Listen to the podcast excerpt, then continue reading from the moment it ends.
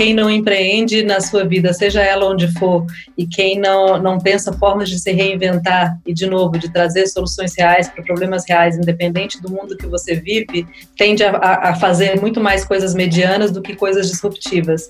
Então, o que eu mais gostaria de deixar como mensagem, eu acho que é explore cada vez mais o seu lado B para que você consiga é, fazer com que ele seja ou protagonista na sua vida ou que ele influencie muito o seu lado A, porque eu acho que esse, essa conjunção é a melhor que pode existir. Oi, eu sou o Davi Cury e esse é o Biz Anyway, o podcast da Bipool. Aqui a gente discute o futuro do mercado de comunicação. A convidada de hoje é a Estela Brant.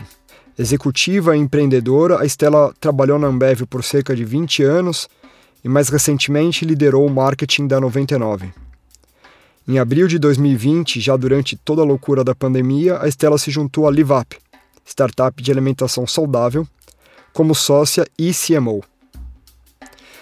No papo de hoje, ainda gravado de maneira remota, eu, Beto Sirotsky e Daniel Priante falamos com a Estela sobre cultura empresarial, discriminação, gig economy e muito mais.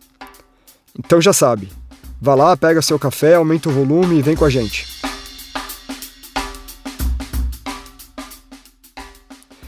Queridos ouvintes, queridas ouvintes, quero começar o episódio de hoje dizendo que estou bem feliz por ter com a gente aqui via Zoom, é bom esclarecer, a nossa convidada de hoje. Ela fez recentemente um movimento na carreira que deixou sem dúvida a quarentena dela muito mais animada e agitada. Então é super bacana que ela tenha tirado esse tempo para conversar conosco. Mas vou deixá-la se apresentar. Stella, seja bem-vinda, obrigado por aceitar nosso convite. Pode se apresentar e contar um pouco mais de você, por favor? Vamos lá. Bom, obrigada pelo convite, é uma honra estar aqui com vocês. E, e eu acho muito legal ter um canal como esse para a gente contar um pouco de histórias que podem ajudar a encorajar, a inspirar ou até a dar real do que, que é esse mundo louco que a gente vive, não só em startups, mas quando a gente decide se desafiar. Então, me apresentando, eu sempre uso para me apresentar uma frase que o Guga Kertz falou depois que a gente fez, ele fez uma entrevista comigo, e aí ele resumiu minha vida em você é profissional, mãe, mulher, não necessariamente nessa ordem. Acho que pode incluir ele agora um profissional, mãe, investidor e mulher, que entrei nesse mundo de empreendedorismo também. e eu acho que é a única forma da gente, de fato, conseguir lidar com esses múltiplos papéis eu acho que é, é, não se apegar exatamente a um deles, porque dar conta dos quatro a gente não dá. É, é importante ter um peso e um balanço para conseguir administrar e, e, diminuir um pouco a culpa. Eu admiro muito quem, quem convive com todos esses papéis sem culpa, eu não consigo. Então, acho que a forma que eu consigo lidar com eles é colocando sempre um em prioridade, mas tentando não abandonar os outros, mas migrando esses papéis. Então, de vez em quando eu sou só mãe, de vez em quando eu sou só profissional, sem esquecer o outro, mas dando um foco maior. Então, essa, essa, essa, essa frase me resume muito bem. E aí eu acho que essa trajetória profissional que eu fiz, ela começou muito tradicional, né, numa grande empresa. Primeiro, na verdade, antes dessa, poucas pessoas sabem, eu comecei na área de criação. Eu comecei trabalhando com fotografia, depois migrei para ser redatora, e a minha sorte é que essa agência era, era uma agência in-house, que, que era também o departamento de marketing da empresa.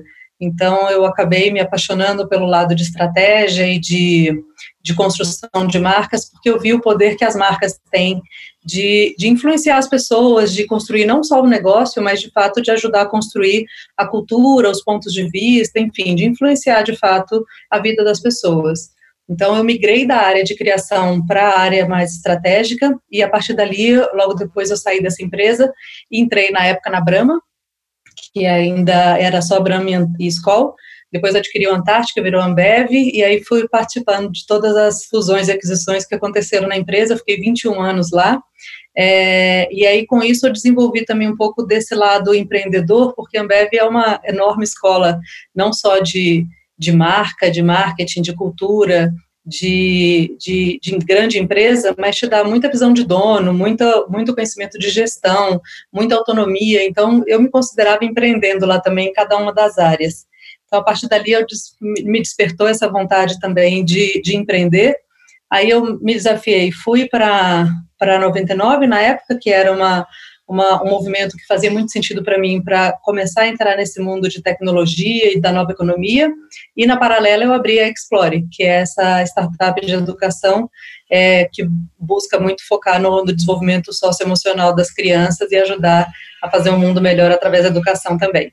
Então, eu me desafiei de novo e eu acabei de me tornar sócia e, e CMO da Livap, que é uma food tech, uma startup de alimentação que junta criatividade, tecnologia e uma cadeia toda integrada com a paixão pela alimentação, que tem com esse objetivo de fato disruptar a indústria de alimentos e ajudar o mundo a comer melhor. Então, tanto de uma forma mais equilibrada, mais consciente e também mais sustentável. Esse é o, impacto positivo que a Livap quer trazer para o mundo num ciclo virtuoso que vem desde o pequeno produtor até o consumidor final. Muito bacana, hein? Muito bacana a trajetória e a divisão entre os diferentes papéis aí é realmente um desafio, né? Entrando um pouco aqui, Estela, numa primeira pergunta que eu queria te fazer, é, eu, a gente viu recentemente, né, uma, uma, uma pesquisando um pouco uma entrevista sua no pro Reclame, né, e você fala que é, as marcas têm um poder muito forte, né, de, de, de influenciar a cultura de um país, né. Então, uhum. é, queria que você falasse um pouco para a gente sobre isso, né? O que que o que que a gente precisa hoje na nossa sociedade e que tipo de influência que a gente está precisando? Uhum. Não, é, é, super legal você trazer esse ponto, porque a gente, por exemplo, agora está vivendo um mundo completamente novo, né? É, é um susto que veio para todo mundo que, que chacoalha e te faz repensar o todo.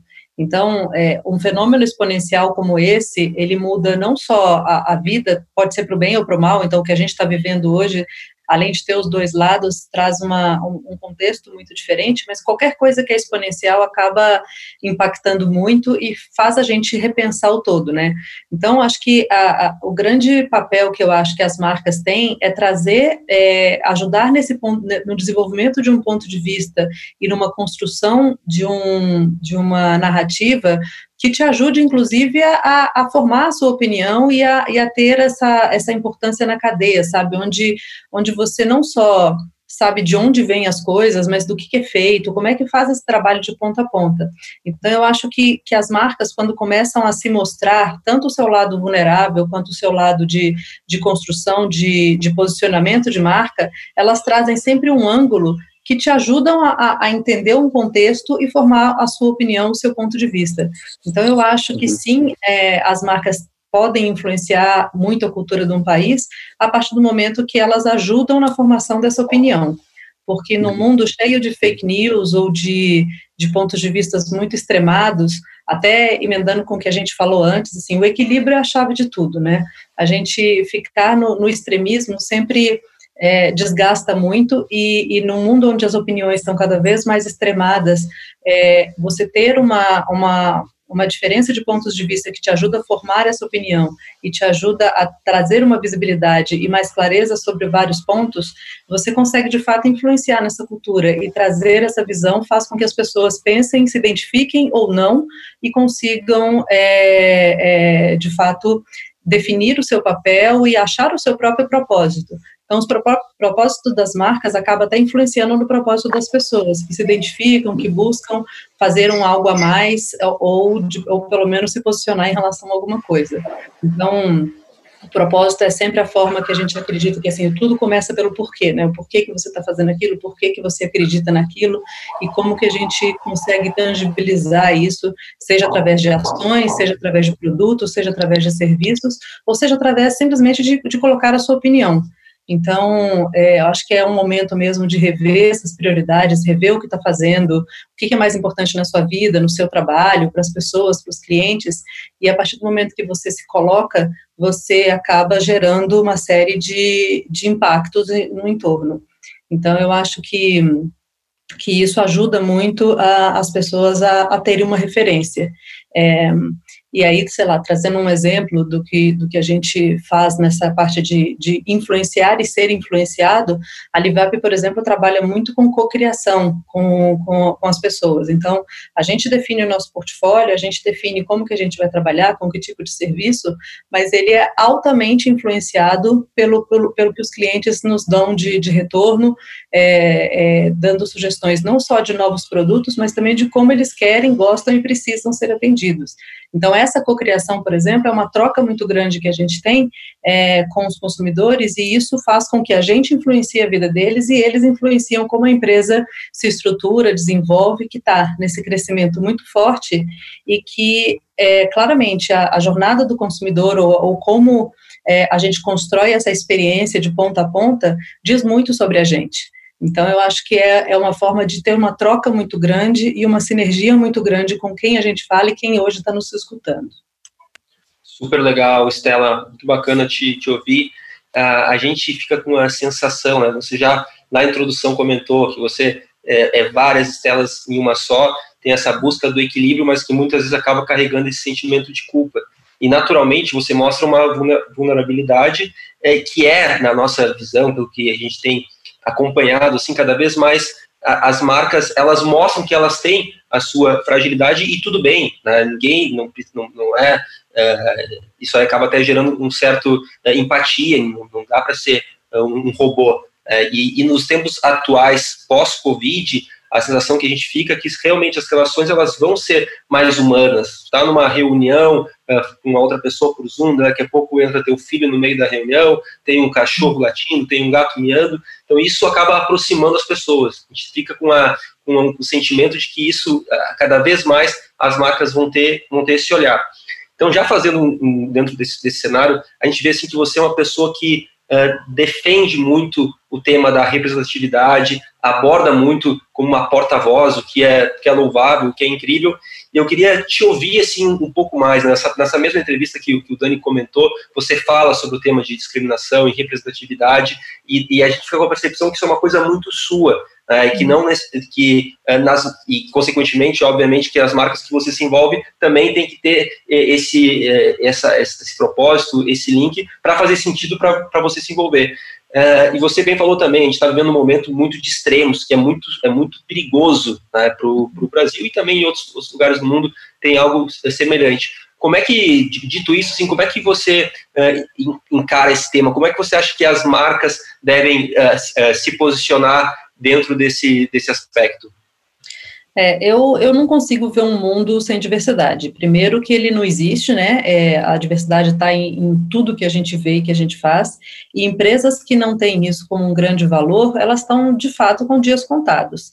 Então, é, não é uma coincidência que, que principalmente as empresas é, que eu tenho atuado carregam isso porque é de fato um fator de escolha. Assim, se isso não é uma coisa muito forte na empresa, provavelmente eu não irei entrar nela ou não irei trabalhar com ela, porque é, não é uma bandeira que eu levanto, é uma é a única forma que eu acredito de ter visões, experiências diferentes, provocações e disrupções, ela vem da diversidade.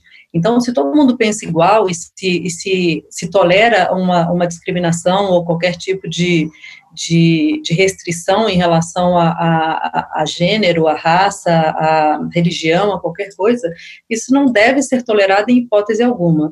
Então, de novo, não é uma coincidência as empresas que eu, que eu trabalhei terem isso muito forte, e sim uma escolha, porque é a única forma que eu acredito que a gente consegue construir coisas é, não só críveis, mas relevantes e principalmente que, que refletem o que a nossa sociedade quer e precisa.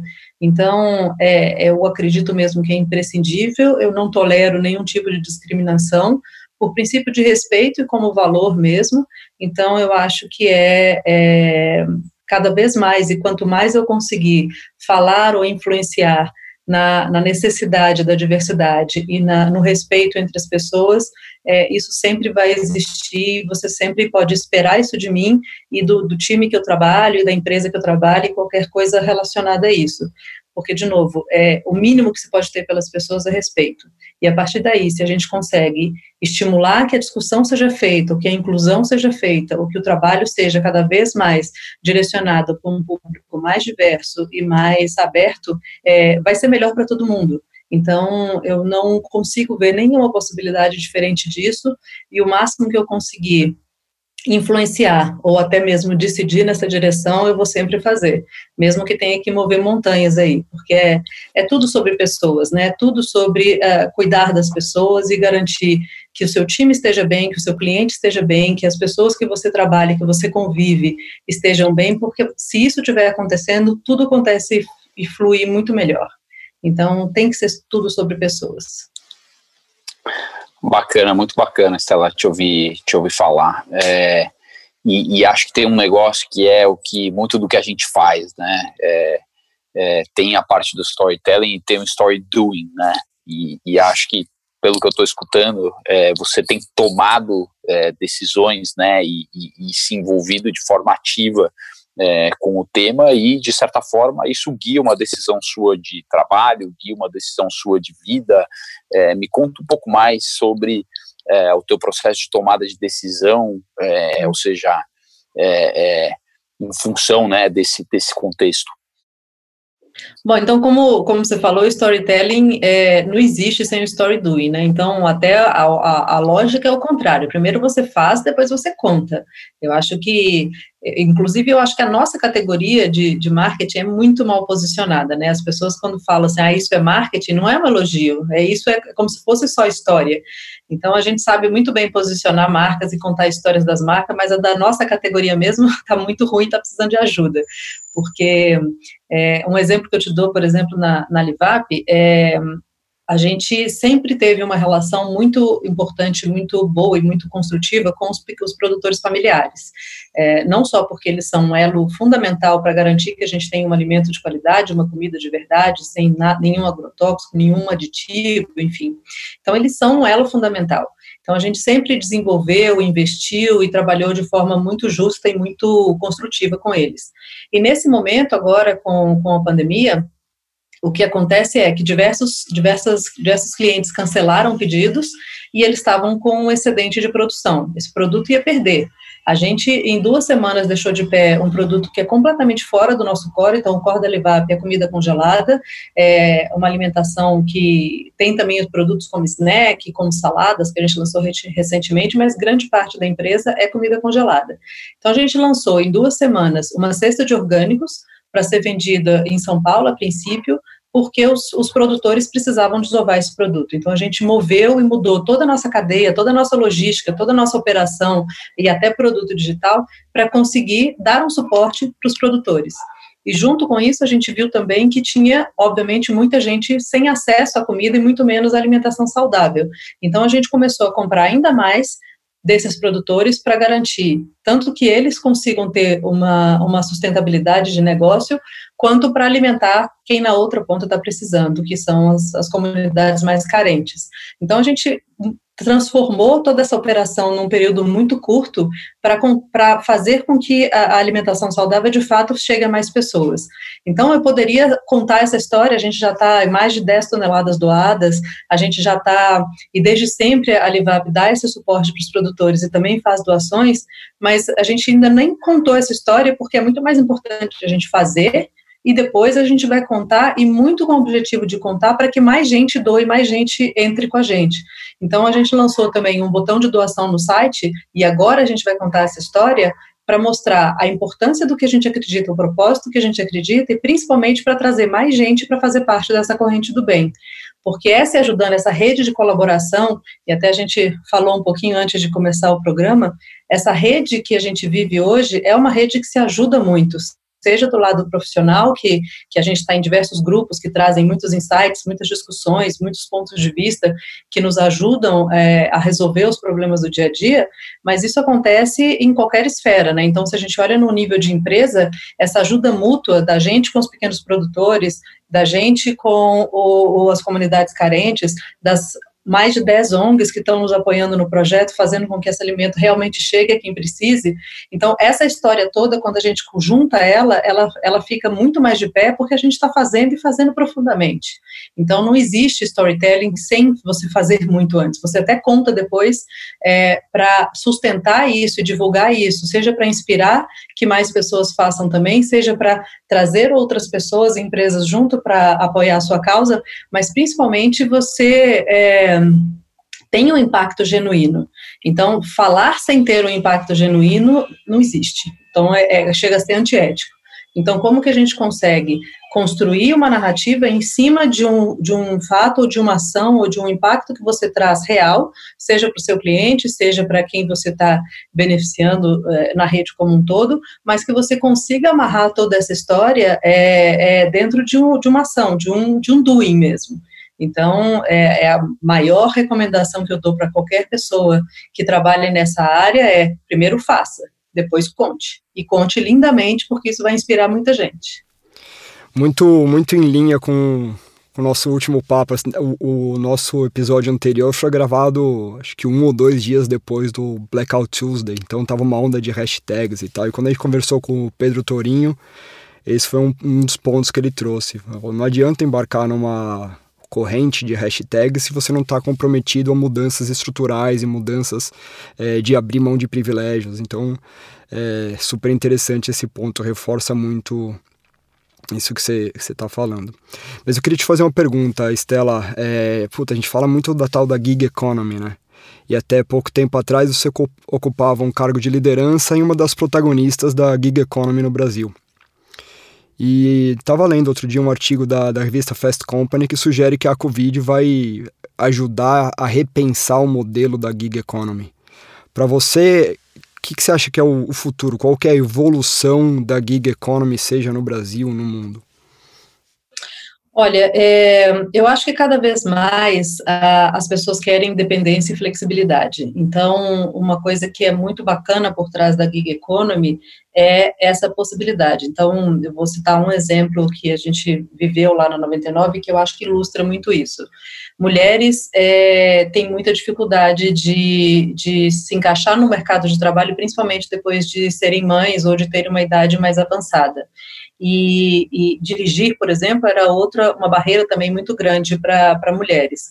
Mas, ao mesmo tempo, trabalhar como motorista é, trazia uma liberdade, uma flexibilidade, uma possibilidade de renda que é, mudou a vida de muitas mulheres. Então, a gente fez lá uma campanha que era, era muito baseada nisso, de, de de você estar na direção da sua vida. Então era o mote da campanha era mais mulheres na direção e não importa se é a direção da empresa, a direção de uma casa, a direção do seu negócio ou a direção de um carro, porque isso traz essa flexibilidade e esse empoderamento real que é ter uma, uma, fonte de renda digna e que você consegue ter a flexibilidade que você precisa para conseguir estar perto do seu filho, ou porque você não consegue um trabalho fixo da forma que você gostaria, porque você precisa dessa, dessa independência, dessa flexibilidade, que eu acho que, que, que tem muito forte, né? É um dos principais conceitos por trás é, da, desse, dessa, da gig economy, que é trazer uma possibilidade real para você conseguir fazer a sua carreira ou se desenvolver da forma que você acredita ser mais oportuno. Então, tem todo um impacto também, que isso não pode ser precarizado, que isso não pode ser é, é, destrutivo do ponto de vista de fato de encarreiramento e de, e de longo prazo.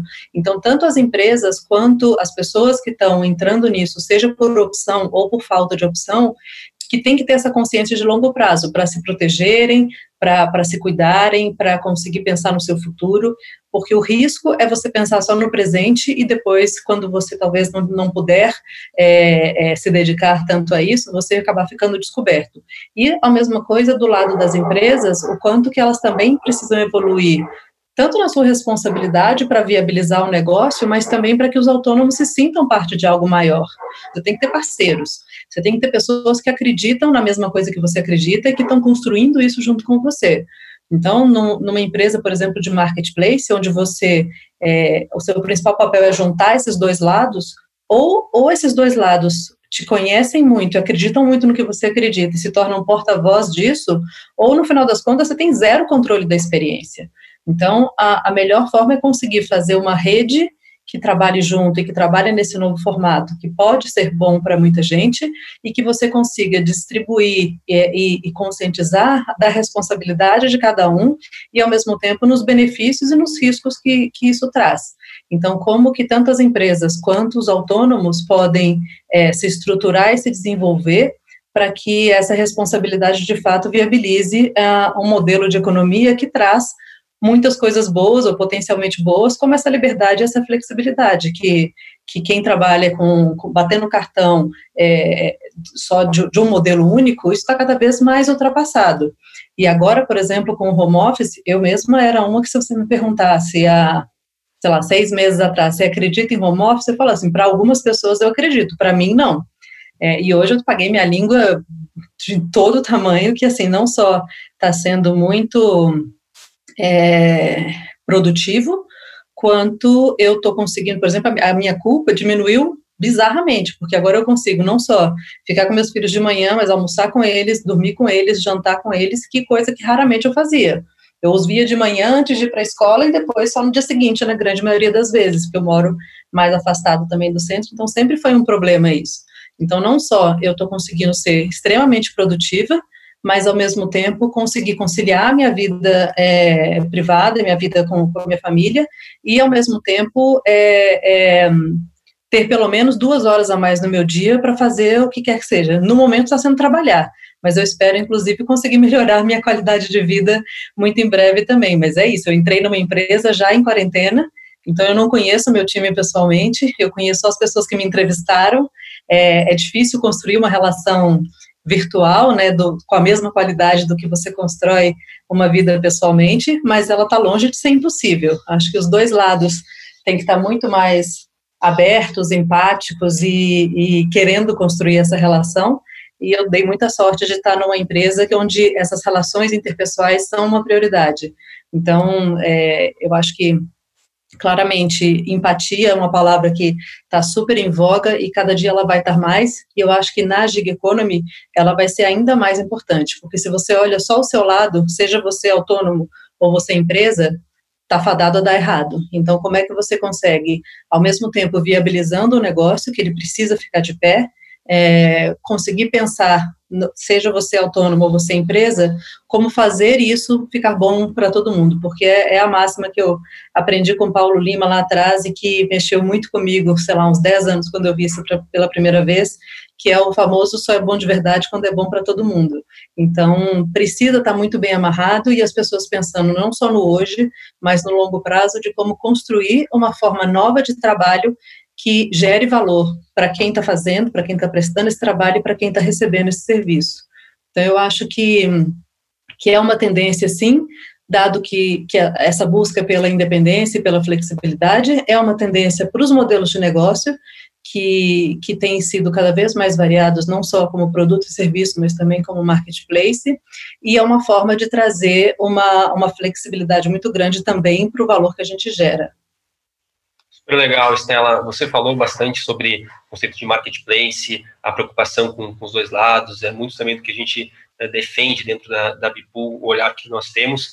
É, e, a, e a realidade, assim, né, que ainda mais é, pós-pandemia, teremos uma geração nova de empreendedores, parte por vocação e parte por necessidade. Eh, você vem assim de um histórico de empreender, né? mesmo trabalhando em grandes empresas, como você mencionou, você tem essa questão assim do, do empreender como um valor, que pode trabalhar dentro de uma empresa e estar tá fazendo, botando, botando de pé uhum. isso, isso é empreender.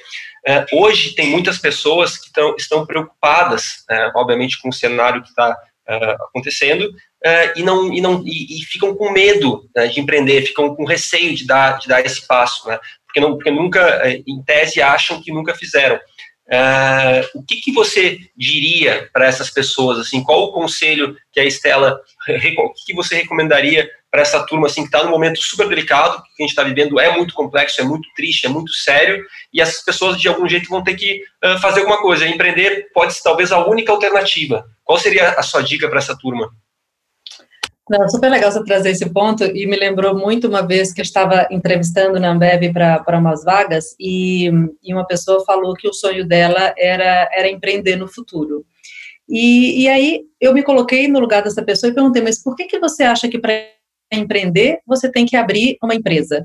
por que, que você não, são, não se considera dono é, trabalhando numa empresa? E falei da minha, da minha experiência mesmo, como que, que dentro de uma empresa é, que tem uma cultura de donos, e eu acho que cultura de dono é uma característica que está cada vez mais é, sendo presente em diversas empresas, é ou você age e pensa como dono naquilo que você está fazendo, ou você vai sempre precisar receber ordens de alguém.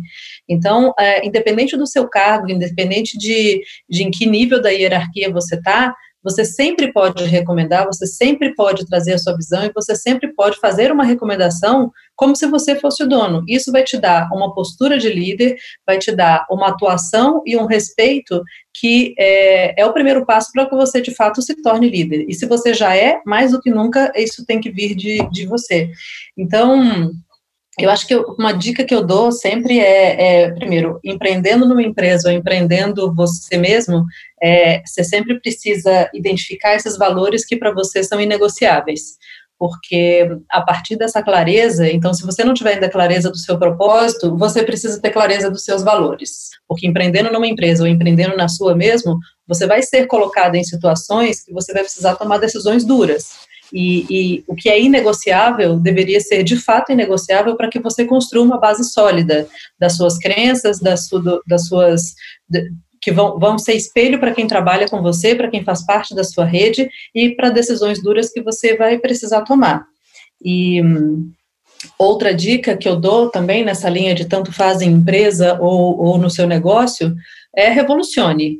Se você vai fazer a média, é, provavelmente o seu produto ou o seu trabalho vai ficar é, sem aparecer. Então, revolucione a sua área, revolucione através da sua empresa, independente do cargo que você tem. Então, saia da média. Isso não vai te levar em lugar nenhum. E arriscar e ousar é, é uma, uma característica muito importante de empreendedores, e é, por exemplo, o que eu vejo muito nos, nos fundadores da Livap. É, tanto o Henrique quanto o Vitor, eles se complementam muito nisso, que tem uma visão de longo prazo, uma ousadia e uma determinação para querer disruptar a indústria de alimentos, mas ao mesmo tempo com o pé no chão para garantir que se faça isso dia após dia, com uma qualidade e uma excelência operacional que te garante que você tem um produto muito bom, não só o produto em si, a comida em si, mas a experiência como um todo. Porque senão vai ficar um buraco logo depois. Então, como é que você consegue arriscar e ousar numa visão de longo prazo e numa numa numa vontade de fato de fazer é, algo muito novo e que traga solução real para um problema real, mas se preocupando com cada uma dessas etapas, com cada elo da cadeia, com cada item do produto, com cada pessoa que vai trabalhar com você nisso, porque isso vai ser exigido de você mais cedo ou mais tarde essa consistência.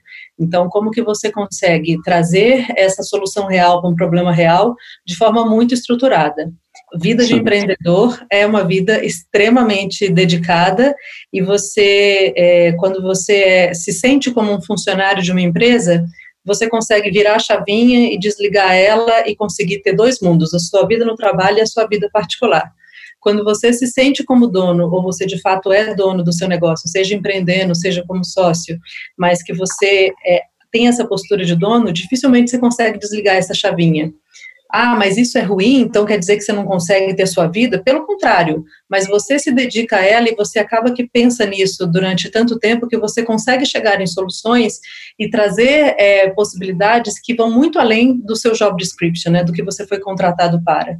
Então, eu acho que esse pensamento de empreendedor, não sei se vocês já viram uma, uma foto que mostra o, quem está estudando, dormindo, quem começou o trabalho quem trabalha com uma responsabilidade como se fosse dono e empreendedor. Então, está todo mundo na cama, os primeiros com uma posição mais relaxada, os outros já começam a ficar mais é, inquietos, e o empreendedor nem está na cama, porque está sempre a postos, está sempre é, é, trabalhando, e a vida de empreendedor é uma vida muito, muito, de, de muita dedicação e de muito trabalho, e mas a, a recompensa e o impacto que você gera é na mesma proporção. Então, eu acho que, assim, quando esse bichinho da, de startup me picou, é muito nessa linha, assim, de... É muito trabalho, tem que ser muito hands-on e, ao mesmo tempo, muito estratégico. A gente faz absolutamente tudo, não pode ter medo de trabalho, não pode ter preguiça, mas o impacto que você gera, seja na cultura da empresa, seja no, no, nos negócios mesmo, no resultado da, da, empresa, seja na vida das pessoas que você trabalha e na vida dos clientes, é gigante. Então, essa recompensa, esse, esse retorno que a gente recebe é, é proporcional ao volume de trabalho. Então, eu me realizo muito hoje como empreendedora e como parte de uma empresa que tem esse objetivo de de disruptar mesmo uma indústria de alimentos, trazendo uma solução mais completa, mais natural, mais sustentável, mais consciente. Isso dá muito trabalho e muita compensação no lado de realização e de propósito de fato sendo, sendo entregue sendo concretizado. Muito, muito bacana, Estela. Eu, eu é, tenho um histórico parecido, né? Tive em multinacional, depois saí para fundar na época um, um business de marketing digital e, e durante muitos anos eu sempre ficava fazendo comparações, né? Tipo, onde eu estaria se eu tivesse ficado lá? E agora onde eu estou e tudo isso, né? E, não e reflete muito não, dá muito, dá muito trabalho, não reflete não, olha para é. Exa exatamente, puta, e agora olhando para trás, né, puta, entre no final das contas, puta, é, montar um negócio, crescer, vender, fazer aeronáutica, tudo isso foram 12 anos é, depois de, do, do, da história de multinacional, né? Mas em um determinado período, né? Eu comecei a parar de, de, de fazer essa, essa, essa, essas comparações, né? E é, no final do dia é, acabei me convencendo que, que mais que para você empreender, né? Mais importante do que o resultado é a jornada, né? Mais importante do que, puta, onde que eu vou chegar e coisa e né? É a jornada. E a partir do momento que você aprende a curtir muito a jornada, né? Uhum. Puta, nada mais te preocupa, né? Não, é uma e, então, Pode falar. E aí eu que e aí não, e aí eu queria te ouvir um, um pouco sobre isso, assim, é, é, no final das contas é como é que você equilibra, né? Onde é que a gente, ou seja, o dia a dia e o que a gente está fazendo de relevante versus onde a gente quer chegar e como é que né, equilibra essas, essas, essas duas coisas, né? Não, eu, acho, eu acho um ótimo ponto, porque isso que você falou do, da jornada do empreendedor e de se apaixonar pelo caminho e não pelo onde você vai chegar, é a mesma coisa da vida, né? Se você não, não você está sempre pensando o que você vai ser, o que você vai juntar, o que você vai fazer, é, você não sabe nem se você está aqui amanhã. Então, importa muito mais o como você vai chegar lá, porque ficar sonhando sempre com o futuro te tira do principal, que é o que você está fazendo agora. Então, é, minha mãe sempre, sempre fala assim, que todos os dias são, são iguais, você que faz ele diferente. Então, acho que tem que ter esse princípio para não se acomodar e para não ficar esperando só o que vai vir, mas, ao mesmo tempo, é, fazer tem que ter esse plano para o longo prazo para conseguir ter uma estabilidade, seja financeira, seja emocional, mas é, importa muito mais o que você está fazendo hoje. Então, eu acho que assim, o centro de tudo isso. Pode falar. Não, não, pode. pode. É, o centro de, de tudo isso, eu acho que é, é a troca dessa falsa segurança por um, uma aventura que é empreender, porque é aventura mesmo, é, eu acho que vem muito, muito ligado a isso de propósito, porque é, toda empresa tem o seu propósito, é, a questão é você conseguir identificar aquele que mais é, fala com seus valores, com seus objetivos, e, e eu, eu, tenho falado muito assim, o que, que é propósito, né? Propósito é aquilo que você faz muito bem e que o mundo precisa. Então, a junção disso é, pode ser diversas coisas, não que você seja bom em muita coisa, normalmente você é muito bom em poucas, é, mas você consegue se especializar e desenvolver aquilo que você mais acredita, mas isso tem que ser relevante para alguém, senão é simplesmente um hobby, né?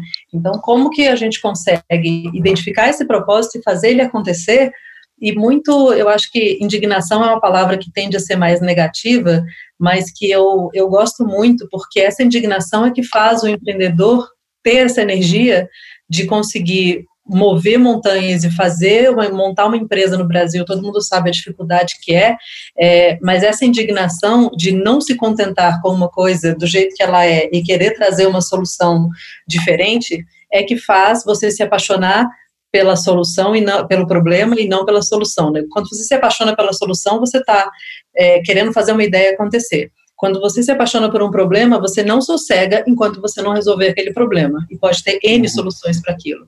Então, como é que você faz isso acontecer sem grandes amarras, inovando, e principalmente o que eu vejo é, nesses movimentos que eu fiz recentemente, que é, são empresas que são em tecnologia como um enabler muito forte. Então, quando você consegue fazer, inovar, sem essas grandes amarras e com o apoio da tecnologia, a junção do humano com a tecnologia ela é imbatível. Então, em inglês fica mais bonito, né, que é o high-tech com o high-touch, mas o poder dessas duas coisas juntas é, é, não, tem, não tem nada que pare Porque se você tem uma preocupação genuína com as pessoas e você tem o melhor da tecnologia para potencializar isso e conseguir gerar um impacto de uma escala muito maior, então essa, esse potencial de, de escalar essa solução e trazer isso para mais gente, isso é imbatível. Ô Estela, você falou um pouco do, da necessidade de ser hands-on quando você está empreendendo, mas também citou em grandes empresas é importante a postura de, de dono. Eu queria, queria te ouvir, o que, que você sentiu de exigência das suas diferentes passagens, seja na Ambev, 99, Explore e agora na Livap? Quais são as habilidades diferentes que você teve que ir desenvolvendo em cada empresa com perfil uma diferente da outra?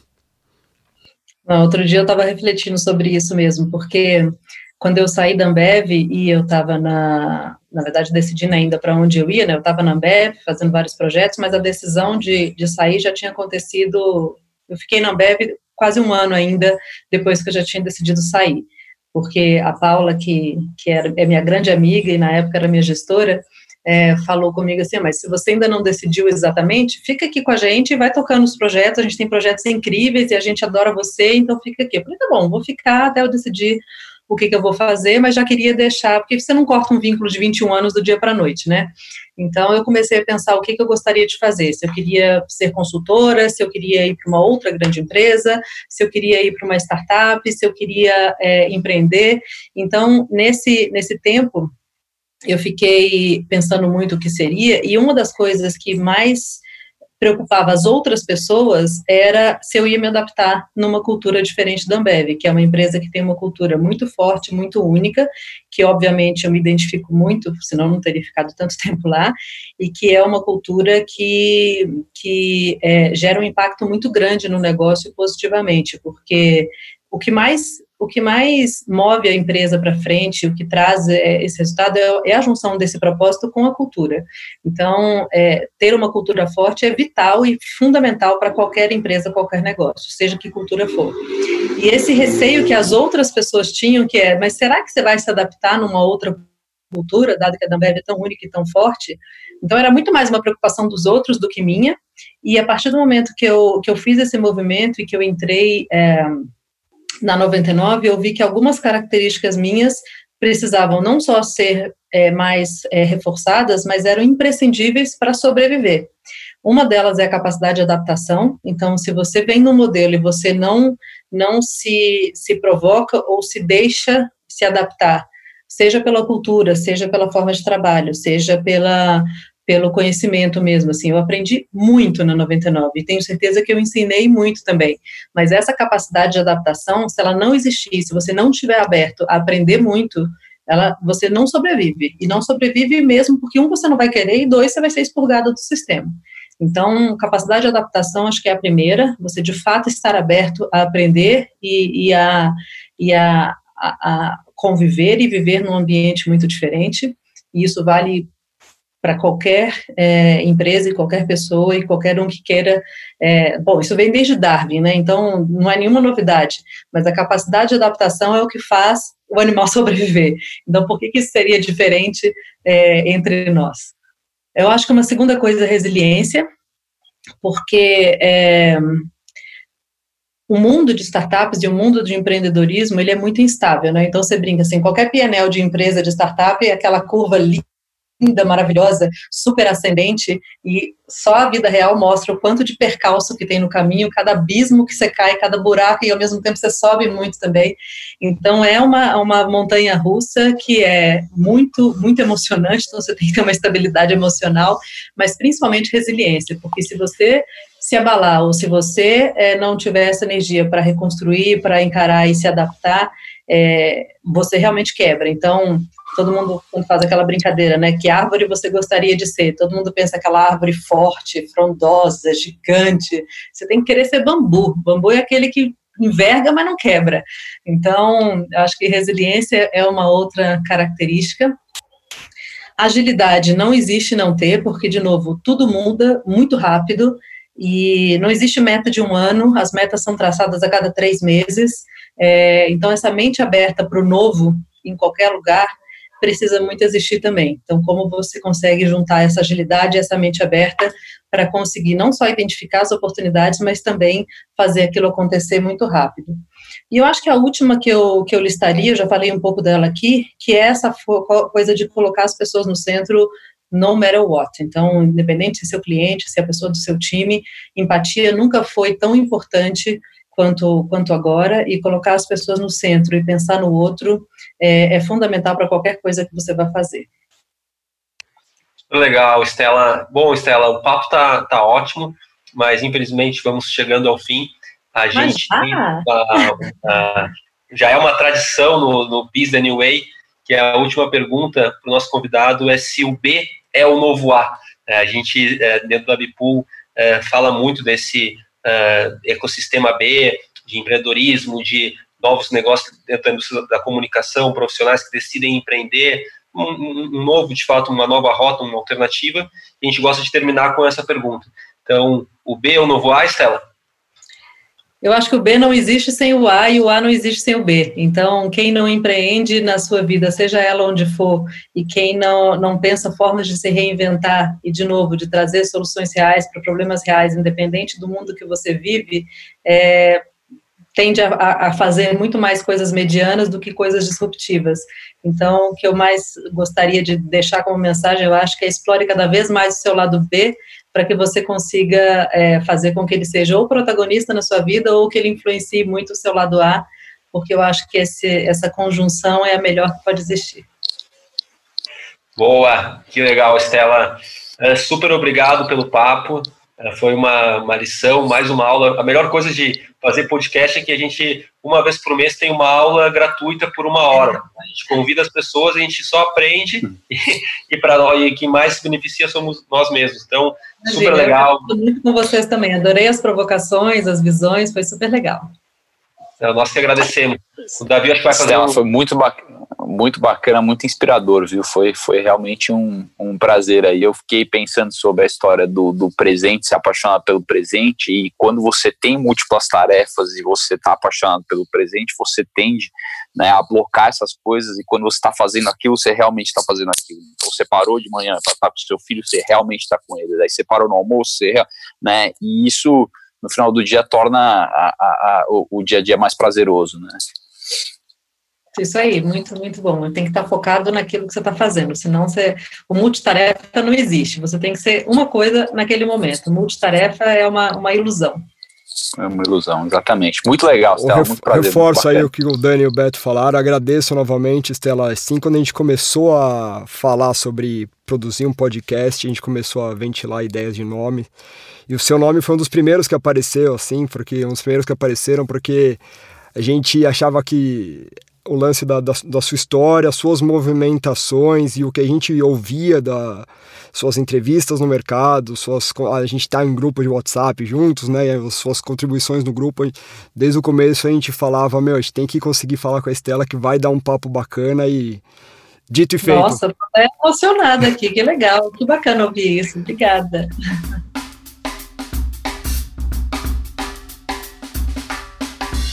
Então vamos lá. E para quem não, não conhece a Livap, segue um cupom aí, a galera adora um cupom. Então, ó, Estela.brant1. Estela com S, dois L's, Brant B-R-A-N-T. Esse cupom dá 10% de desconto, desconto na primeira compra e como a galera adora cupom, eu acho que vale a pena a gente distribuir aí, que a gente vai gerar impacto em mais pessoas comendo bem. Então, pode usar à vontade. Sensacional. Vamos colocar esse cupom no, no descritivo do episódio. Obrigado por Eu certamente vou usar.